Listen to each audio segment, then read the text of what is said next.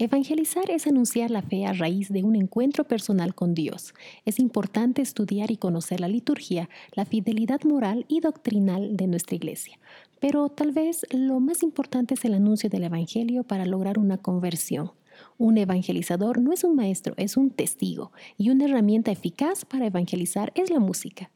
En el programa de la fecha Notas y Fe cuenta con un invitado con muchos años de labor evangelizadora a través de la música. Hoy con nosotros, Daniel León.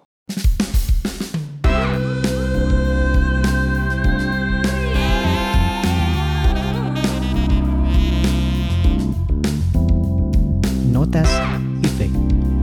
Un espacio para la música, para la fe y para Dios.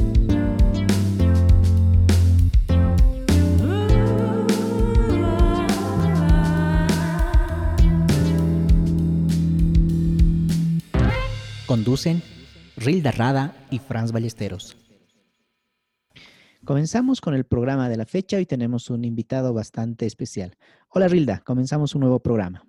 Hola Franz. Bueno, sí, hoy día tenemos un invitado especial, un amigo nuestro, un amigo que ha estado haciendo música eh, en la iglesia, pero también ha estado compartiendo todo lo que es la evangelización, la educación, la formación a jóvenes a, sobre todo a jóvenes en diferentes instituciones educativas de nuestra, de nuestra ciudad. Entonces, pues bueno, vamos a ver qué nos ofrece él y vamos a preguntarle un poco de cómo ha empezado todo esto, a qué se dedica, qué proyecciones tiene y bueno, qué, qué, qué, qué le gusta más de hacer música. Hoy quiero dar la bienvenida a un amigo de muchos años, a quien conocí gracias a la música católica. Eh, con quien recuerdo entablamos larguísimas charlas cuando él estaba detrás de un mostrador en Audio Watts, tienda donde se vendían instrumentos y artículos para músicos. Desarrollamos increíbles debates que a veces se prolongaban por horas dentro de su auto y con quien soñamos y realizamos muchos proyectos, viajes y momentos de encuentros con Dios de la mano de la música católica. Eh, Daniel, bienvenido. Hola, hola, bienvenido. Eh, perdón, no, bienvenido, muchas gracias. Franz, muchas gracias, Rilda. Sí, la verdad que en estos días mientras pensaba, pues ya es una vida que nos, los conozco ambos, una vida entera realmente.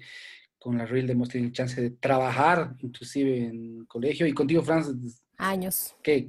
15 años, más años que ya, que ya nos conocemos, entonces... Creo que más, creo que más. por eso digo, creo, no, 20, 20 años, el multievento 2000, 20 años. Dios, eh, están viejos, viejos ustedes. mira, recordando, yo, yo te conocí eh, en, en, en la festividad, si no me equivoco. Fue la primera vez, creo que. Fue la primera cosa que hice. tocaste con eje. Y eso es el 99. Ah, mira, 21, eh, años. Sí, yo, yo a ustedes los sigo desde, desde que soy chico, así que. no, sí, sí, años. Así que eso, eso recordaba. Así que, bueno, muchísimas gracias. Eh, me van cortando porque los dos como que me conocen y saben que yo hablo y no paro. Entonces. Bueno, ya, ya hablamos de, de lo viejo que estamos. eh, Dani, ¿dónde y cuándo fue la primera vez que tocaste una canción católica? Mm. Eh, no, no recuerdo el año, pero sí recuerdo la ocasión. En el San Ignacio em, había un, padre que llamaba, eh, le decíamos tío Camilo, el Camilo Cabanaj, que era, le decíamos tío porque era el quien se encargaba de preparar la primera comunión cuando yo estaba en colegios en el anterior siglo y pues ya era exalumno, no estaba, estaba metido en algunas cosas, mm, medio perdido de Dios, y falleció el, tío Camilo. Y le hicieron una, una, misa en el Coliseo del Colegio de San Ignacio. No sé cómo, yo acabé tocando la guitarra, pero en el sentido de las tres o cuatro notas que sabía tocar. Dios está aquí. Esa es la canción que yo me acuerdo. Eh, do mayor, fa mayor, sol mayor, que es hasta el día, uso todas las notas, eh, fue la primera vez que eh, toqué música con un sentido religioso. Así es. Y después de esto, Dani, ¿cómo es que empiezas a a inmiscuirte más en la actividad de iglesia, porque eso era, digamos, como que en el, en el, colegio, uno siempre del colegio como que empieza a agarrar la onda de, de, cantar con los amigos, una guitarreada, ¿no? De pronto que salva, ahí es una canción y salvo, digamos, como te ha pasado. Pero cuando ya empiezas eh, formalmente, o sientes ese llamado, ¿no? Que todos hemos tenido para empezar a trabajar en el servicio o en la música o en la catequesis o en otro aspecto en cuanto a lo que sería la vivencia de, bautizado y de cristiano? Eh, me la ponen difícil. A ver, eh, el Fran no dejar mentir, lo usábamos, lo usábamos para contar una parte de los conciertos, pero eh, haciendo, haciendo números, a ver, la cuestión sería así. bueno, soy del Colegio San Ignacio y ahí nada, naranja, cero de ellos, así nada. esta vez que toqué, no metido en algunas cosas, pero de eso y música para nada. El culpable viene a ser, yo creo, mi amigo Marino, Marino Saavedra del grupo Eje. Eh, que yo veía que él tocaba alguna vez, él tocaba, para mí toca muy bien la guitarra, siempre le reconocí. Toca los bongoes, me acuerdo, muy bien. Toca los bongoes, pero en ese entonces era guitarrista, él tocaba la guitarra. Eh, tenía habilidad para la música. Y él, venidas y venidas que teníamos, yo veía que él de vez en cuando iba a este grupo Eje y se volvía, iba y volvía. ¿Y, qué era el, qué era el eje? Para contextualizar. Eje, eje es, es, un encuentro, es un grupo salesiano que se llama Encuentro de Jóvenes en Espíritu. Son, son varios programas. Otro es el Escoge, que era para personas mayores, y el N, para Encuentro de Niños en el Espíritu, que lo hacían en, el, en ese entonces, lo hacían en el Domingo Sabio, que es un programa del, de, la, de los salesianos y él estaba en el Domingo Sabio, entonces él, él entró a esto y estaba... Entonces teníamos así como las dos partes, ¿no? La parte el medio eh, religiosa y la parte más criminal, porque éramos jóvenes, entonces esa parte la conocía yo. Y ah, yo siempre, yo siempre fui, sí, sí, yo siempre fui eh, eh, sano en el sentido de que siempre estaba metido en deporte y lo demás, y lo conozco de ahí. Y alguna vez me invitó a la salida de uno de estos retiros que eran así con misa y lo demás, y ahí tocaba. Ah, de, de, ahí eh, comencé a ir al eje sin entender muy bien, unos fines de semana. Había que lo retiro, ¿no? Ahí estoy perdiendo las, fechas.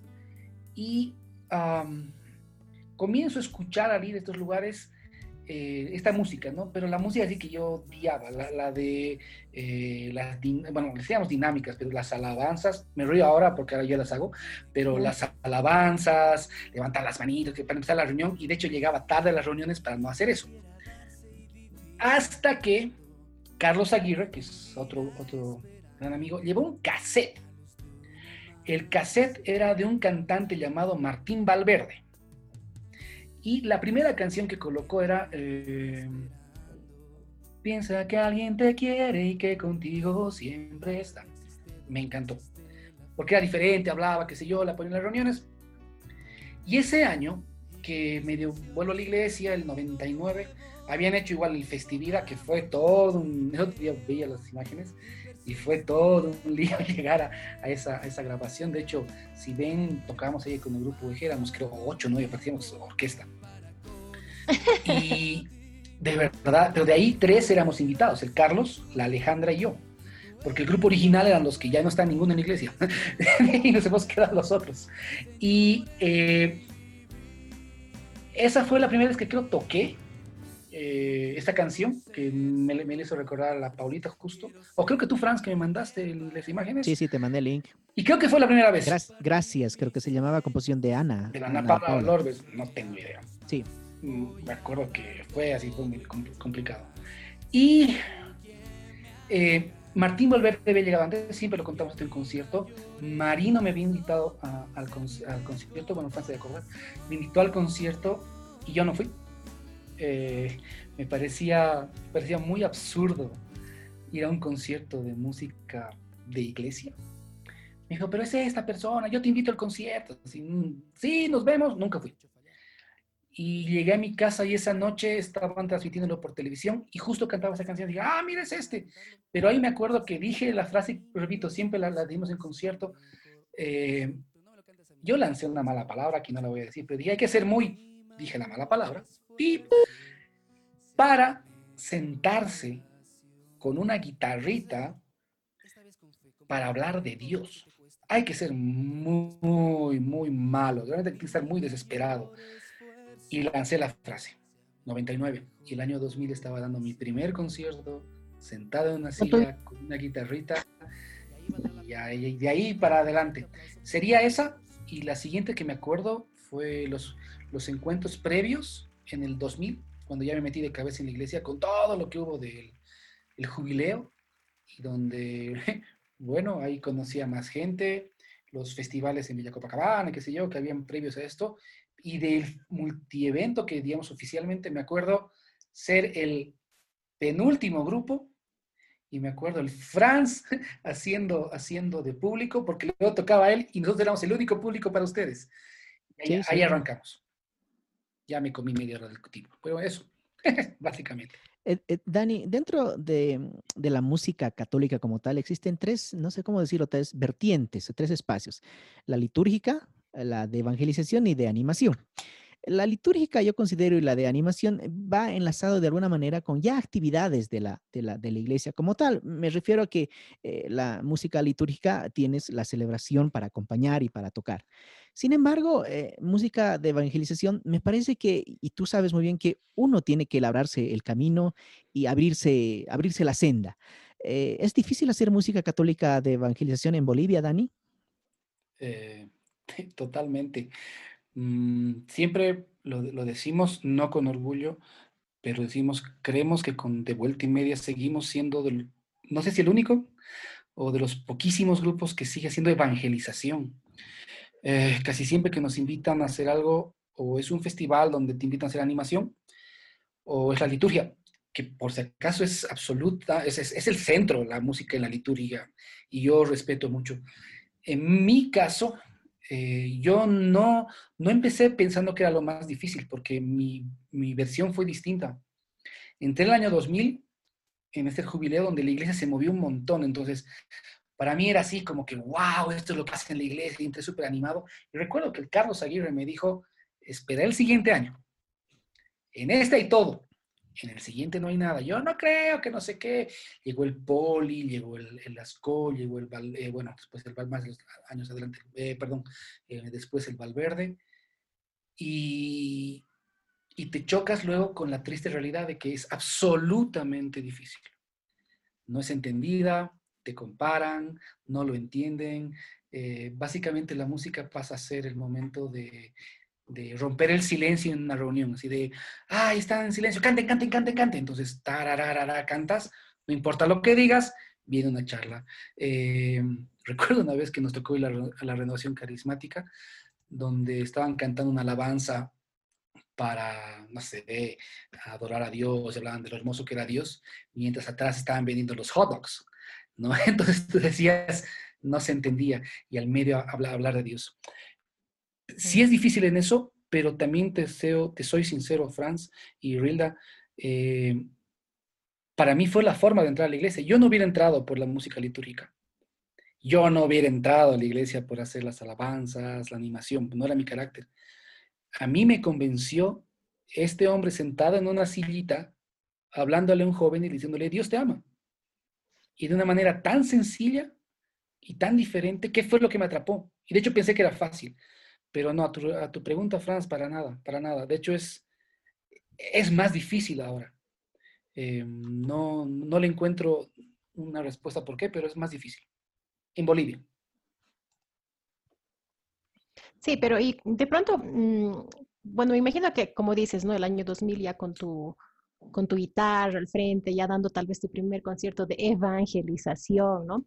Eh, pero ¿cómo surge de mm, esta, este nuevo nuevo grupo, de lo que ahora en tu presente es pues parte de tu vida y de tu comunidad, ¿no? De vuelta y media. Hoy en día participando en diferentes festivales, diferentes invitaciones, haciendo conciertos, producciones propias.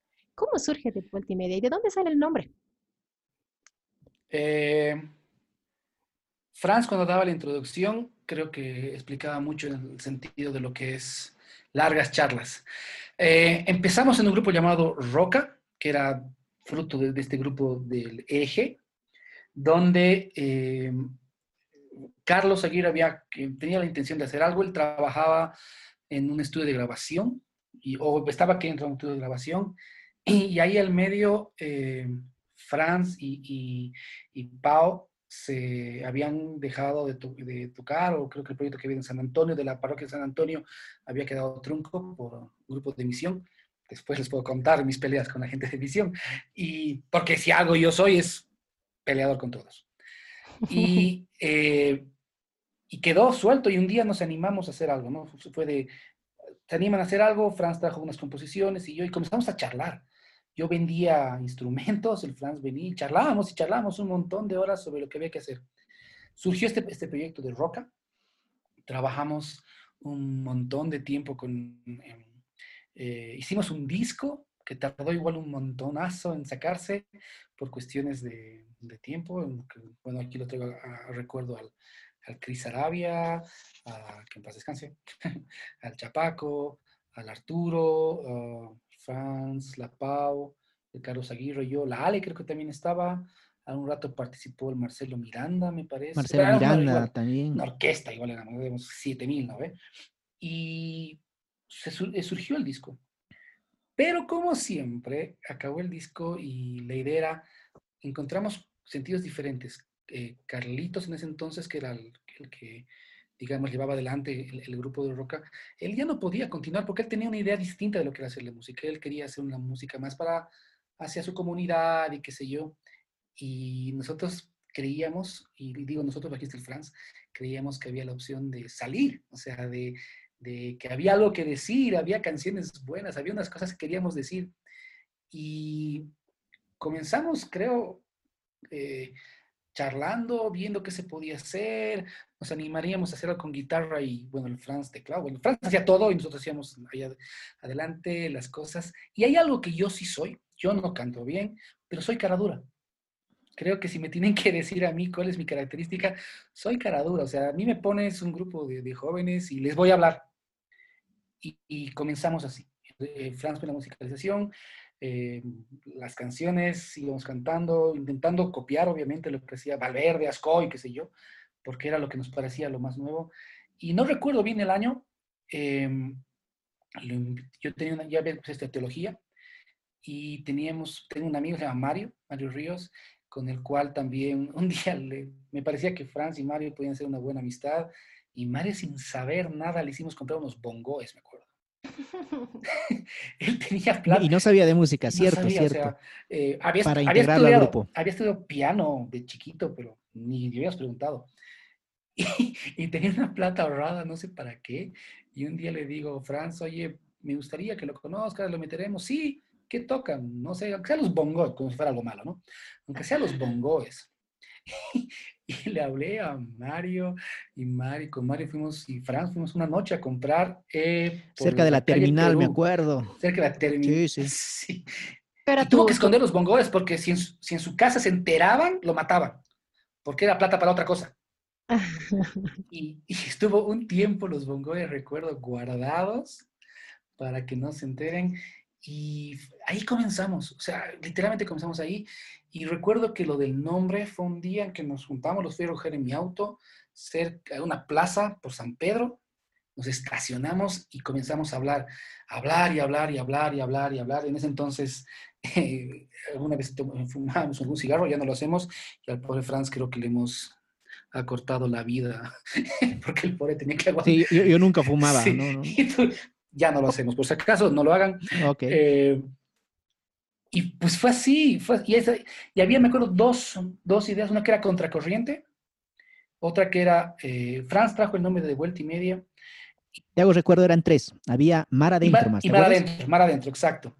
Y este de Vuelta y Media surgió por el hecho de que Dios nos había dado de vuelta y media la, la, nuestra vida. O sea, Mario había dejado una parte de su carrera para hacer teología, yo estaba en el último año de economía y comencé a estudiar teología, eh, Fran más adelante iba a ser un poco de lo mismo, y, y, se nos, y se nos cambió la vida. Y fue la opción de comenzar a hacer cosas así. Luego se unió Pepito un poquito más adelante, y bueno, ahora Yuri e Iván más, ¿no? Pero así creo que así empezamos. No sé si voy bien. Eh, sí, sí, vamos bien, vamos de alguna manera cronológicamente viendo esta, esta historia de vida y, cómo se ha desarrollado la música católica. Eh, continuando, el año 2003, recuerdo que mm, se grabó el disco de Roca con algunos invitados, porque llegaron a Bolivia Carlos Sebane y Kiki Troya. Eh, ¿Qué recuerdas de aquella experiencia? Que nos endeudamos hasta lo que no teníamos. Tengo ay, tengo cada anécdota de, esa, de esa, vez. Eh, yo a Carlos Seguane lo conozco primero, antes que Kiki, por el hecho de la hermana Nichu, no sé si se acuerdan, de Paulinas. Claro. La hermana Nichu, que era la encargada de la parte de la música. Eh, yo iba, paraba en, su, en, su, en la librería, que primero que estaba en la Plaza Murillo y luego ya cuando se trasladaron. Y recuerdo que le hice traer unos discos de Migueli y ella buscaba unos cassettes y me dice, ay, tengo un cassette, cassette, de un tal Carlos Seguane y Juan Carlos Pisano, nunca me voy a olvidar. Y me lo prestó y me voló la cabeza, porque hacían eh, cuentos y anécdotas, no era lo que escuchaba Martín, no era lo que escuchaba, y era súper diferente. Y como en ese entonces tocábamos en un montón de festivales, donde había una parte que la gente hacía lo mismo, y nosotros siempre intentamos hacer una canción diferente. comenzamos a meter canciones de, de y comenzó a surgir, mandar mails. Eh, cuando llegó Martín lo conocimos a, a Kiki, eh, el tipo más sencillo que conocí en mi vida y hoy por hoy para mí mi músico favorito. Y surgió la idea de, teníamos una compañera de la universidad que era muy mayor, que sí tenía unas opciones económicas de podernos ayudar a traerlo a, a, la semana catequética. La encargada de la catequesis en ese entonces nos dijo que sí, pero que no quería mover la catequesis. La semana entonces nos dijo que lo íbamos a hacer el día sábado, entonces comenzamos a movernos, ellos aceptaron venir, me acuerdo que aquí que lo trajimos unas cuatro días antes, le hicimos dar unos talleres, vino la gente, pero al concierto no vino mucha gente. los talleres. ¿Por qué? Porque así es la música de evangelización. Y surgió la idea de que, de que puedan grabar unas canciones en el disco que estábamos, de hecho está ahí, y se nota, se nota que han grabado ellos, es lo que hacían. Y de ahí surge una, una linda amistad que hasta el día de hoy tengo la, la, suerte de, de poder eh, saber. De, de, ese concierto eh, me encontré con la realidad de que realmente poca gente apoyaba. Me encontré con una monjita que estaba dispuesta a, a invertir, porque invirtió un poco, y esta, esta familia que sin saber muy bien nos, nos abrió un camino. Eh, de ese entonces creo que los más eh, animados fuimos nosotros los que organizamos y pues sí, tuvimos, tuvimos que después eh, sacar de muchas partes para pagar. Eh, también me di cuenta que no había mucho apoyo de la iglesia como tal. Los sacerdotes no entendían, pese a que fuimos a hablar con ellos, no entendían realmente qué es lo que se quería hacer. Pero de esa vez quedó, quedó esa canción. Está ahí, ¿Qué se llamaba el disco? Para ti. Eh, para ti. Para ti. Y ahí se mete. el, primer disco, el primer disco se llamaba Para ti, ahora que me acuerdo. Para ti, ¿no? Entonces, el segundo. Eh, en este primer disco está esta canción que grabó el, el, Kiki, le pone el teclado y el Carlos Seguena, una canción de ellos que es eh, Instrumento de Paz. Muy buena canción. Y hay una foto por ahí, el Franz está con una cara de mirando lo que el Kiki hace, además con tipazos. Sí, definitivamente es es un, es un caminar, ¿no? Es, es volver atrás y ver cuánta historia tienes por contar desde la experiencia de, la música, ¿no? Y hoy en día, bueno, me imagino que este cambio de rock a que era antes, supongo, me imagino, recuerdo que era rock católico, puede ser, que significaba el nombre de rock, o mm. es algo que nosotros hemos creído que significaba tal vez. No, había un grupo en Villa Copacabana que era rock católico. No me acuerdo quién, ah. creo que, no me acuerdo quién era, pero rock católico. Entonces éramos Roca, R-O-C-K-A, y tenía que ver con la roca, que es Dios, Pedro, una cosa así rarísima. Pero, ni, ni, me preguntes cómo surgió. Pero al pasar, digamos, de roca a de vuelta y media, ¿qué cambios, qué, cómo surge de pronto tal vez una identidad musical, ¿no? Bueno, sabemos que hacemos evangelización, pero ¿cómo se definen como de vuelta y media? ¿Cómo te defines tú, Dani? En el caso, me imagino, eh, como, como guía tal vez del, de la de, de vuelta y media, ¿cómo se define? Como el líder supremo. Ah, eh, un grupo de, en su momento, un grupo de jóvenes con ganas de evangelizar, sin, con sueños de evangelizar, con sueños de, de hacer algo, pero no... Y ahora no me digas un grupo de viejos con ganas de evangelizar. Sí, bastante viejos, ya todos 20 años después, eh, pero con ganas de evangelizar, o sea, con ganas de cantar, no con ganas de, de, de hacer algo. Yo la primera guitarra que tengo me la regala mi papá, una guitarra de nylon. Y recuerdo que la primera vez que eh, escuché música aquí en Bolivia de músicos fue de misión, en el encuentro, segundo encuentro de músicos, en una adoración, y me acuerdo que me volví loco, más allá de... Estaba justo con Francia en la pausa ese día, y, recuerdo de ese día, para que veas cómo... Y fue en la parroquia de Villa Copacabana. Villa Copacabana, exacto. Y recuerdo que ese día la gente, saca, eh, Wilson, no sé quién más estaba, sacaron sus guitarras electroacústicas. Y así de, wow. Y recuerdo que me ahorré cada peso que tuve, hice agujerear mi guitarra, sí, le hice un hueco, le puse la pastilla, cosa que ahora encuentras en todas partes. Y mi papá tenía miedo de que me dedique a, a, tomar otras cosas. Yo no tomaba. Y, fue interesante, pero a pesar de eso, mi papá era, la explicación. Entonces, era reproducir, era hacer, dar conciertos, era ir a un lugar y poder hablar, y eran festivales de festivales. Pero ¿cómo definiría un grupo, un grupo de amigos en su momento que queríamos evangelizar, hacer algo diferente, em, llevar una propuesta distinta, cubrir espacios que no se cubrían y triunfar en la música? Pero, pero eh, sin mucho conocimiento. Éramos, fama No, de hecho no, no, no iba por ese lado, ¿no, Franz? No, no era, no, era, no era para nada. Era hacer música. O sea, hacer música con nuestras limitaciones, porque la verdad que era súper difícil. Eh, comenzar a dar conciertos, o sea, comenzar a decir a la gente, yo puedo hacer lo mismo. Vea, qué macana, qué Martín, ven acá, pero puedo hacer lo mismo. No, no era para nada lo mismo, pero era de decir algo, eh, comenzar a, lo que sí me acuerdo que desde un principio ofrecíamos una cosa diferente. Le decíamos a la gente, en lo sencillo que teníamos, le decíamos, prestanos un grupo de gente una hora dispuesta a escuchar. Y nosotros hacemos el resto. Eso me acuerdo que era como un, como una, un signo. Eh, mm, eh, recuerdo una vez que, perdón si me estoy saltando, soy medio hablador. Mi, mi parte. No, dale, dale. Recuerdo que una vez yo era encargado de la confirmación en San Ignacio nos invitaron a una, a una vigilia en el San Calixto, con gente del San Calixto. Y me acuerdo que entramos y había un grupo de la renovación carismática. Eran 380, 300 alumnos más o menos, entre San Calixto y San Ignacio. Y arrancaron con alabanzas, me acuerdo. Me acuerdo que los chicos del San Ignacio me decían, de verdad, me decían así. Y además si le doy las apellidos a la ruina, se va a acordar de King Saulo, y va a decir, ¿de verdad? Así, ¿de verdad? Cuatro horas levantando las manitos, me decía. No. Y, recuerdo que eh, a, ratos entendía, se decía, quizá nuestra propuesta era justamente abrir el camino para que luego la gente entre a la iglesia. Y fue lanzarnos a, hacer eh, concierto con mensaje y hacer orar a la gente al final. Claro. Pero era, ese es el objetivo, creo. Pero siguen así, continúan en esa misma idea. Es lo único que hacemos.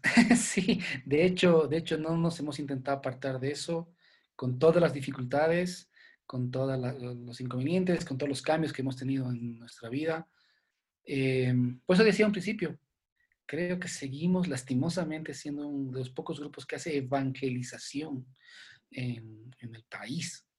No hay mucho alabanza, hay muchas cosas, pero realmente es, eh, es difícil y es difícil explicar lo que hacemos.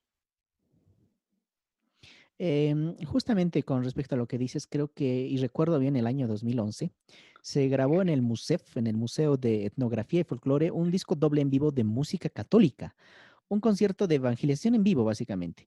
Em, no sé si exactamente fue el primero en Bolivia de estas características, pero fue una experiencia única y muy bendecida. Eh, comentanos un poquito de ese proyecto, Daniel no sé si fue el primero. Confieso que yo no, cuando entré a esto, nunca mi idea fue grabar. Entonces eh, yo no estaba muy convencido. Y para eso ya, ya, habíamos, ya habíamos incluido en la comunidad, estaba el Iván, que entró en la batería, y estaba Yuri, que trabajaba en Musef. Y eh, había algo que teníamos, que era que no podíamos mostrar a la gente lo que hacíamos. Eh, nos pedían de pronto, esa canción o eso que has hecho, ¿dónde está? Y la idea era grabar un disco, pero para el disco se necesitaba tiempo que no teníamos, dinero que no teníamos y conocimientos, ¿no? Porque de hecho, la única vez que grababa en estudio fue esa vez de Roca y es un tema grabar. Ustedes que son músicos lo saben. Y surgió la idea de mostrar a la gente lo que hacíamos. No surgía la idea de hacer imágenes, sino de dar un concierto, porque creemos que nosotros la, principal herramienta es la de en vivo, la de hablarle a la gente, la de que la gente participe y lo demás. Y entre chiste y chiste ya eran, creo que eran 10 años que veníamos ya haciendo música, un poquito menos, y había una serie de canciones que veníamos cantando constantemente y que les había hecho parte de la gente. Eh, ahí mm, Franz y Mario fueron los que comenzaron a, pensar en esto y aquí apareció Mauricio Moya. Mauricio Moya, con a quien se le habló del proyecto, pero recuerdo que antes decimos, era como un, era como un aniversario o algo por el estilo que hicimos, ¿te acuerdas? En, uh, ¿Qué se llama esto de la UNSA? La pastoral. La Puna. La Puna. Hicimos en el segundo piso un día sábado, hicimos un concierto al cual el Mauricio llegó. Mauricio que en todos los años creo que nunca nos ha ido a ver. en una cantidad de años yo te puedo nombrar gente así que en su vida nos ha ido a ver y que no creo que vaya. y me acuerdo que se sentó, hicimos un concierto eh, interesante, bonito y al final de él surgió un día hablar, creo contigo, Franz, ¿no? Y comenzaron a hablar y nos dijo, oye, ¿Por qué no hacen esto? ¿Por qué no intentan? ¿Por qué no sueñan? Eh, veo que ustedes están queriendo hacer una cosa más. Y, comenzó de eso. Habíamos hecho, intentos de, grabar muy caseros. Eh, nos había salido, creo que en la parroquia de Carmelitas hemos hecho uno, en el cual fue así de las grabaciones que queda, queda, pero muy mal la grabación. Y lo hicimos una vez en la, casa, de Pepito. En la casa del Pepe hicimos uno. Sacamos el timbre, e invitamos a un grupo de gente, por la idea mostrar lo que hacíamos. Y llegó Mauricio y nos puso claridad. Dijo, hay que hacer esto, hay que hacer esto, de esta manera, de esta manera. Y nos animamos a soñar, vimos que había un grupo de canciones, bueno, que, Franz eh, es compositor de la mayoría, hizo los arreglos y, fue saliendo. Y llegamos a, la grabación, se dio el hecho de que pudimos conseguir el MUSEF en un día sábado, que no era muy normal. Em, en que Mauricio eh, nos ayudó en la grabación y, quedó ahí registrado. Y la postproducción em, fue a cargo más de, Franz y, de Mauricio, en la cual eh, quedó un, creo, material interesante. Eh, yo no sé si hay otro material grabado con prédica, creo que no, ¿ya? Quizá algo el José Luis Melgar, una cosa así en vivo, pero que es bien, bien diferente. Y quedó ahí, quedó ahí el disco. Podemos decir que, que ha ayudado a mucha gente. Muchas de las canciones eh, las seguimos cantando. Fue una experiencia súper linda porque queda reflejado eh, una gran parte del caminar y queda reflejado también nuestras grandes limitaciones y que, que, las fuimos subsanando con trabajo, con ganas, con errores y y que recuerdo que Mauricio esa vez nos decía, intenten hacer algo bien. En lo que ustedes hagan, háganlo bien. Y ese bien significaba dedicarse, invertir un poco, tuvimos, invertimos un poco y cada quien dio, dio de lo que tenía. Eh, y quedó ahí, quedó ahí. Em, el MUSEF por norma graba los, graba los conciertos y quedó la imagen. Y después de eso hicimos una cosita más y quedó el DVD más que, está ahí, que se lo puede compartir. Buenísimo. Pero eso fue el año 2011. Yo soy pésimo para esto de las fechas, así que eh, más bien Francia. 11, 11, 11, yo lo dije. Pero este año han sacado también una nueva producción con otros aspectos, con otro tipo de, mensaje, de dinámica, pero de eso vamos a hablar después, porque primero vamos a escuchar una canción de esta última producción vas a contar a volver y la canción es Aquí estoy.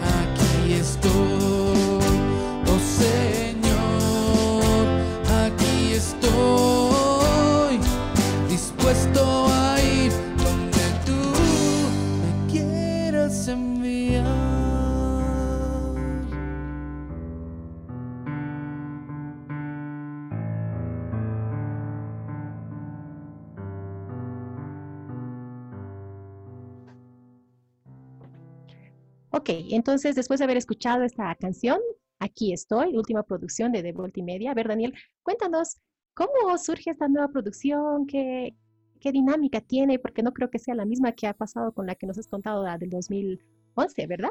No. eh, esa canción está igual grabada por, por Roca en su segundo disco.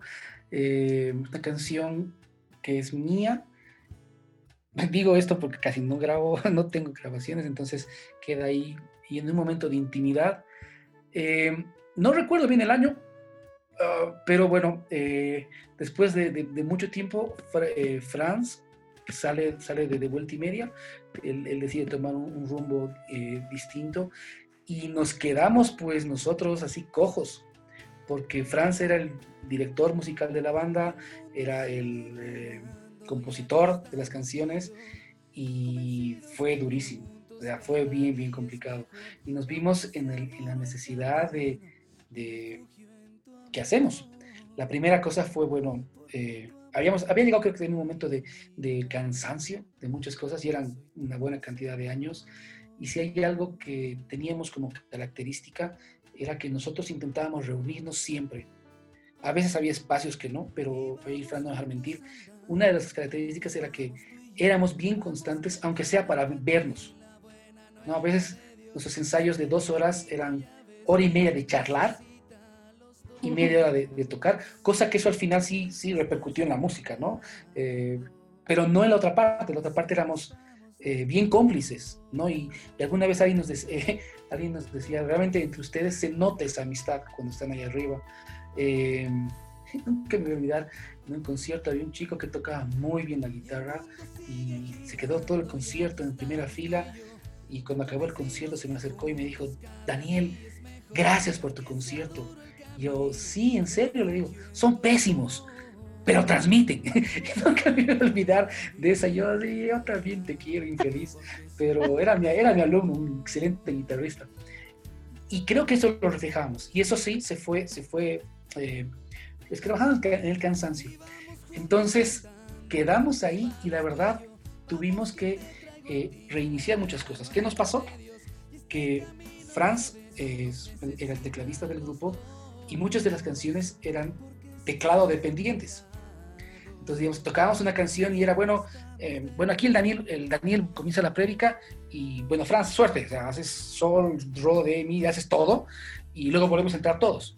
Entonces, claro, Se, se, fue Franz y era como que, ouch, o sea, ya dale Pepe de la guitarra, tú haces lo mismo, pero ya no sonaba igual, porque no era lo mismo. Entonces, tuvo que reinventarnos. Paramos un, paramos un montón, montón, montón de tiempo de tocar. Eh, me acuerdo que nos fuimos a la casa de mi abuela a llevar ahí los ensayos. Y al principio, pues hemos vivido del impulso de la primera parte, o sea, las mismas canciones, eh, tuvimos que hacer un montón de cambios porque había cosas que, no sabíamos cómo hacerlas y, apostamos a la otra parte que era el fuerte de la prédica de la evangelización. Le repito, o sea, ok, vamos a cantar, eh, no sé, de un concierto que teníamos de 8 o 9 canciones, bajamos a 5 o 6 canciones por concierto. Y lo que extendimos fue la prédica, ¿no? O sea, dar un poco más de temática. Y eh, conforme fue pasando el tiempo, comenzamos a hacer este giro de, en la parte musical de pasar del teclado a las guitarras. ¿no? De que quizá el sonido sea un poquitito más de guitarras, porque evidentemente no había quien toque el, teclado. Mario estaba empezando a hacer sus primeras, recordando sus primeras armas en, el, teclado, eh, y comenzamos de esa manera. Y fruto de eso comenzamos a rescatar o recordar algunas canciones que no habían entrado en el primer disco, por diferentes motivos. Y ahí nace la, idea de hacer eh, una nueva grabación. Eh, como siempre, no, no, queríamos hacer lo mismo de un concierto en vivo, pero no teníamos ni la plata, ni el tiempo, ni nada para entrar a un estudio. Entonces decidimos hacer una grabación, eh, entre comillas, es que no sé cómo explicarlo, entre comillas en vivo, entre comillas en estudio, porque es todos tocando a la vez durante un día entero, todos tocando a la vez las canciones. Eh, para esto eh, nos, ayudó Roberto Ponce, un tipazo, pasa, pasó creo que con Mauricio Moya, pero además un tipazo, baterista buenísimo. Yo lo conocí en la renovación carismática, porque el que no cae resbala ahí, y bueno, estoy ahí en la renovación hace ya varios años, y le comentamos el proyecto, eh, fuimos retrasando por un montón de, como siempre nos pasa, por un montón de viajes, de trabajo, la fecha para poder llegar al, a la grabación y conseguí la casa de mi suegra. Eh, un día le hablé a mi suegra y me dijo ok y nos prestó su casa. Eh, porque era... Lugar de, de set. En, en Mayasilla, en el, en, el, en el living comedor.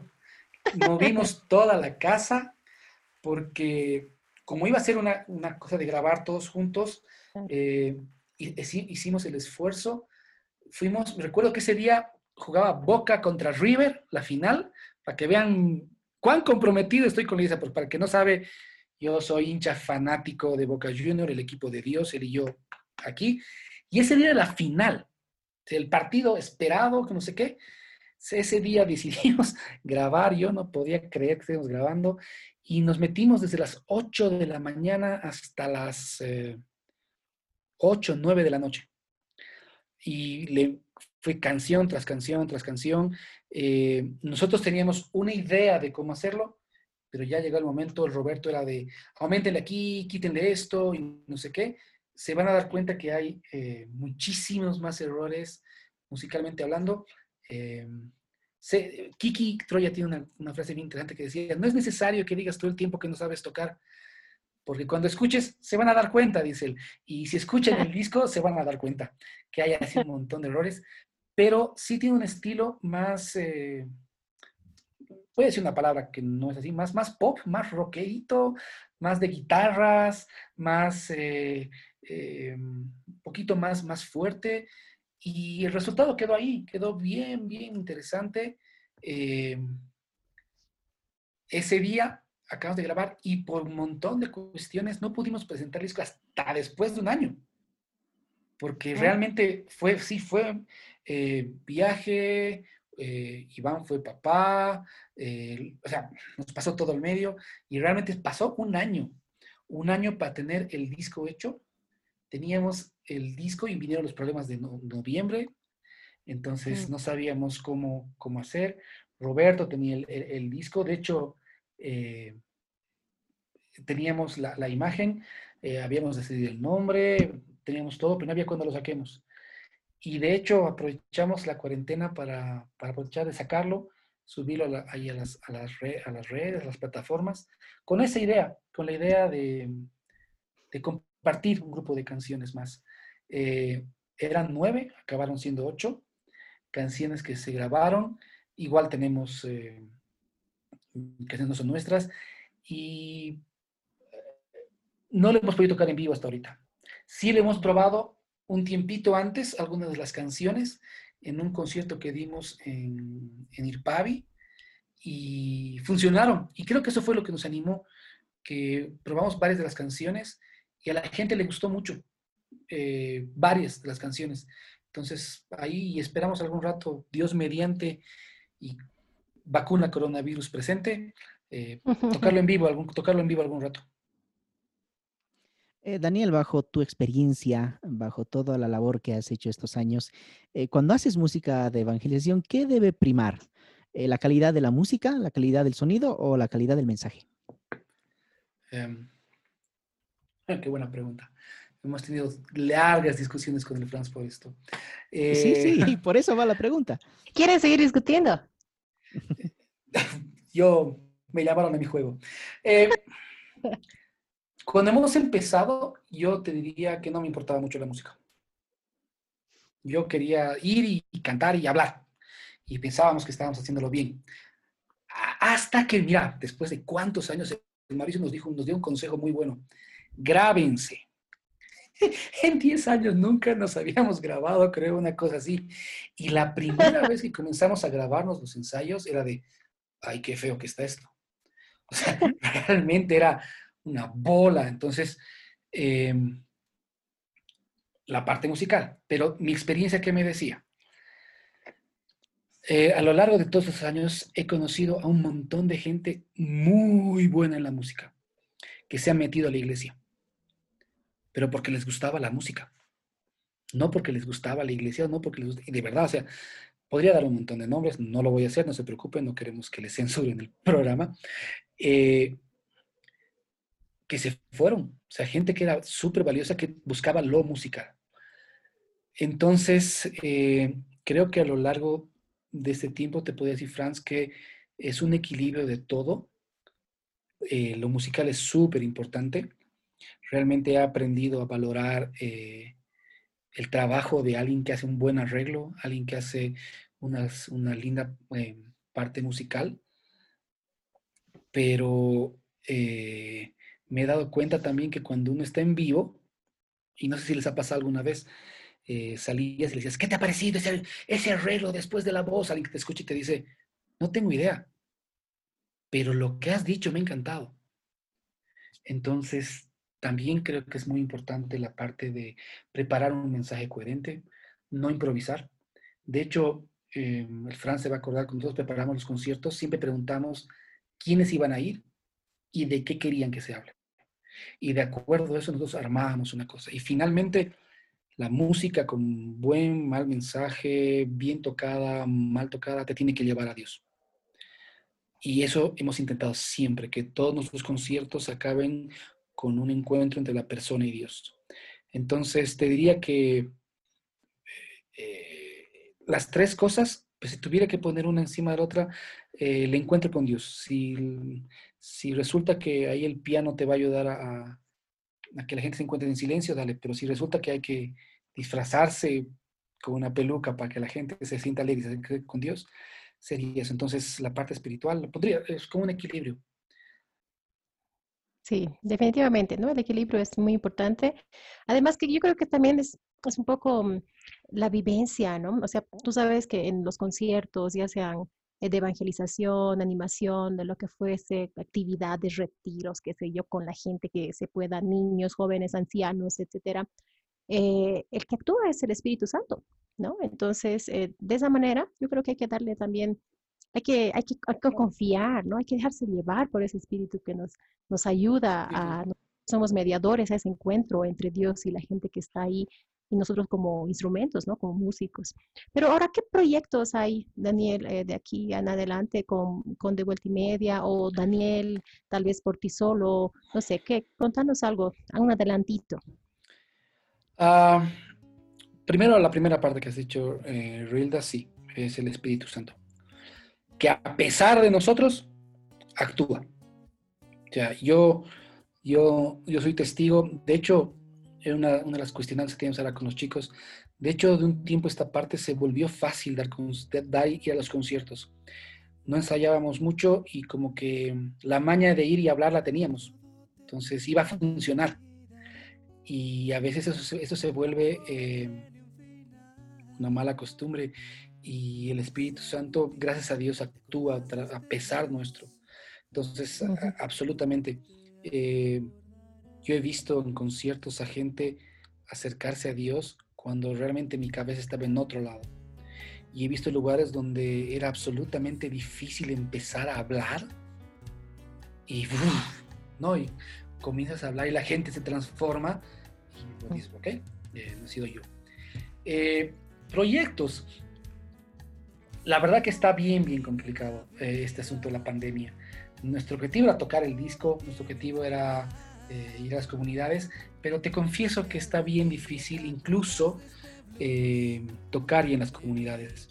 Nosotros teníamos, el Fran se debe acordar, teníamos una cuenta, sabíamos que eran 57 parroquias en La Paz, de las que siempre decíamos esto, cuando a veces salíamos en medio molestos de, de, alguna cosa. 57 parroquias en La Paz, lo cual significa que hay 57 semanas en el año, lo cual tranquilamente te da para dar un concierto cada fin de semana en la parroquia. A eso multiplicarle que en la parroquia hay cinco o seis grupos, hay campo para todos para hacer una actividad. Lastimosamente no es, la gente no se anima mucho, la gente a veces quiere otro tipo de, de, música, la gente quiere eh, cosas más sencillas, solamente de animación. Eh, es bien complicado explicarles a las personas el hecho de, tú solo pon la gente, nosotros llevamos todos y nos hemos ido comprando cada pequeña cosita que tenemos y llevábamos todo y le decíamos, ¿y eso cuánto nos va a salir? Nada, tú pon la gente. Nosotros vamos a ver y eso ha ayudado mucho. Eh, eso está parado, absolutamente, no, no, hay, no hay manera de, de, poder hacer eh, reactivarlo. reactivarlo. O sea, eso hasta que estemos otra vez en vivo, no sé. Eh, no te mentiría si te dijera que tenemos una cosa así clara. Yo queríamos componer, eh, una, de las cosas, no sabemos componer. Eh, tenemos unas cuantas ideas. Yo, yo siempre tenía el sueño de aprender a tocar. Bueno, el Fran sabe tocar piano, es, pero mi, era mi meta hace millones de años. Mm, naranjas y he aprendido por cuestiones diferentes a, algo en el piano, estoy tocando algunas cosas. Pero creo que de inicio este año es mantenernos constantes, seguirnos reuniendo, eh, igual habíamos pensado hacer algo así, de, hacer algunas entrevistas con alguien. Hemos pasado de hacer conciertos a dar charlas, nos invitan a un montón de lugares a dar charlas. Yo he dado dos o tres conciertos virtuales por la facilidad de la guitarra, pero no porque nos podamos reunir. Entonces te diría que realmente no tenemos un... o sea, continuar. Eh, personalmente sí, en algún momento me, gustaría eh, quizá algún rato hacer una colaboración con alguna persona, hacer unas cosas así más de lo que te ayuda la parte virtual, pero con de vuelta y media como tal, eh, pues siendo pacientes ahorita, siendo pacientes, siendo constantes, nos reunimos una vez por semana, seguimos hablando horas de horas, seguimos planificando, eh, estamos, ahora estamos, hemos intentado regalar el DVD, todos los jueves intentamos sacar una de las canciones del DVD, que es el que te hablaba, para que la gente lo pueda ver. Ahí está en la página de YouTube de De Vuelta y Media. Y, apoyar y esperar, esperar. Pero realmente es un plan, plan, no, concreta no hay. Eh, Dani, yo creo y considero que la crítica constructiva es muy valiosa. Sí, repensar las cosas te abre la mente y te muestra nuevos caminos, sendas y hasta vericuetos con tal de seguir eh, caminando. Desde que comenzaste, y algo lo mencionaste inicialmente, desde que comenzaste, el 99 tal vez hasta el día de hoy, ¿qué cosas han fallado? ¿Qué cosas se hubieran hecho? ¿Qué no se han hecho? ¿Qué es lo que ha fallado para que hoy en día la música de evangelización tenga más presencia y muchas personas crean más en este instrumento tan poderoso? Uy, ah, la, arquidiócesis, en la que estamos es bien complicada. Es mera, es generalmente litúrgica. Entonces le van a dar mucha intención a nuestros sacerdotes, a nuestros jefes de la iglesia, eh, se van a fijar mucho de que hay el grupo que toca, pero no, quizá muchas veces no se fijan en cómo llega ese grupo a tocar en la liturgia. Eh, creo que la formación por ese lado. Creo que em, falta mucho el acompañamiento en el sentido de animarse a hacer una actividad nueva. Eh, hay veces que uno da su catequesis hace 10 años lo mismo y algunas que le decíamos, quita, anímate hoy día, este sábado, no hacer tu reunión y en esa hora y media anímate a hacer un concierto. Y no se animaban y cuando lo hacíamos entonces eh, funcionaba y les gustaba y hacer eso, escuchar, escuchar otras propuestas, creo que también ayuda. Yo en lo personal, creo que alguna vez lo hemos conversado, yo en lo personal creo que a los amigos del seminario, que son jovencitos, les pondría una clase de arte, de música, de plástica, de teatro, o sea, diría, esto es obligatorio para ustedes. Y les pondría como requisito de final de semestre los sacerdotes, decir, bueno, no sé dónde, en la parroquia que apoyes, tienes que hacer una obra o algo para que te inmiscuyas. Y el trabajar, que los jóvenes también conozcan a sus seminaristas, porque al final de cuentas son los que van a crecer. Em, que los sacerdotes también puedan darse cuenta de que hay una forma, de que se animen a ir a escuchar una cosa nueva, así no lo entiendan, así no lo gusten. Y eh, que los músicos en general eh, estén dispuestos a abrir nuevos espacios. Eh, he visto, mm, ustedes son parte de esta historia, de ser un montón de gente, la coordinadora de músicos y bla, bla, bla, reducirse a, unos cuantos que continúan. Y, y lastimosamente hacia abajo, cuando ves a los músicos, veo a muchos de ellos haciendo lo mismo en las comunidades, ¿no? O sea, el grupo, tu comunidad, tu dinámica, qué sé yo.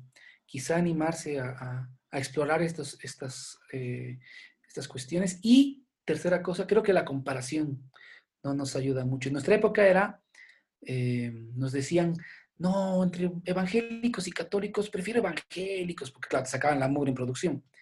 Y a veces no te dan el chance. Y actualmente es... Eh, quizá buscar solamente el, sacar el, el, hit, qué sé yo, y mm, quizá lo que, lo que está faltando es animarse a salir, animarse a ir a las comunidades, animarse a, a hacer una cosa diferente. Creo, creo que eso.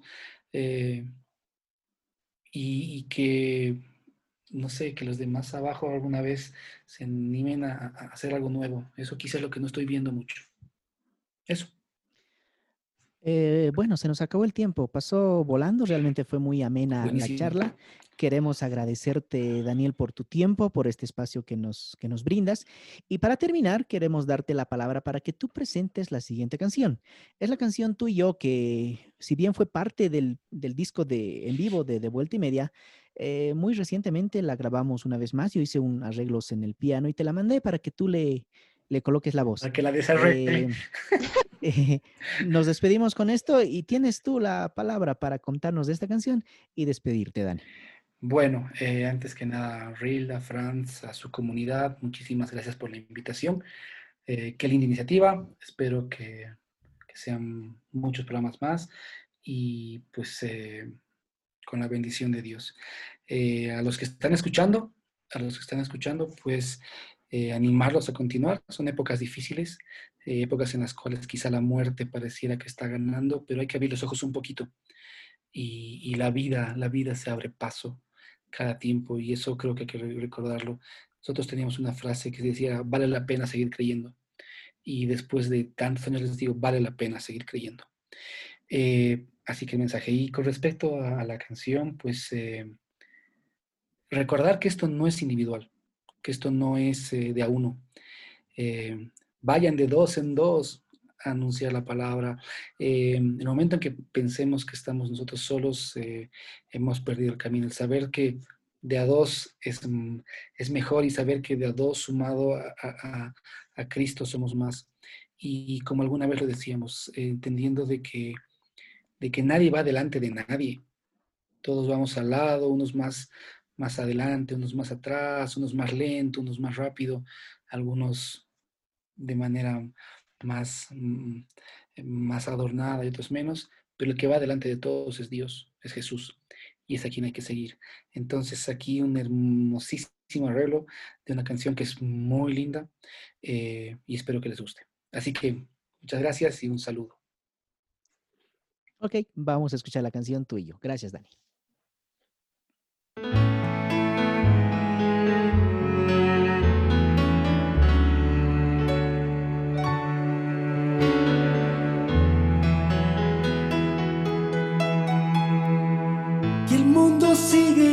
Girando y aquí estamos tú y yo, convencidos que juntos cada día es mejor. Y aunque sea duro el camino, me refugio en tu amor, porque tu amor me da vida, porque soy tuyo, Señor.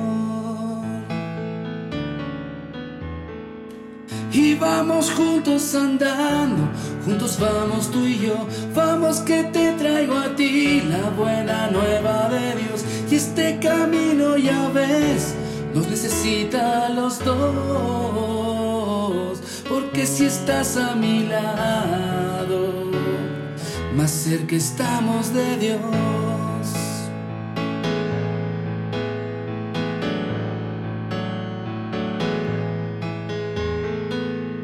Mundo sigue girando y aquí estamos tú y yo, convencidos que juntos cada día es mejor.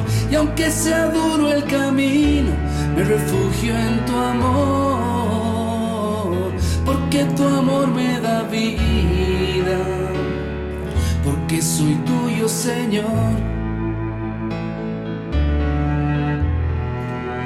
Vamos juntos andando, juntos vamos tú y yo, vamos que te traigo a ti la buena nueva de Dios. Y este camino ya ves, no necesita a los dos, porque si estás a mi lado, más cerca estamos de Dios.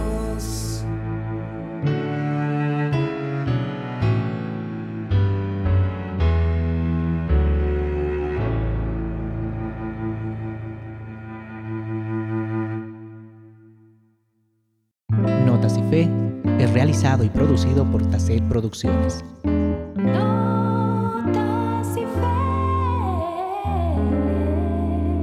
Hasta la próxima.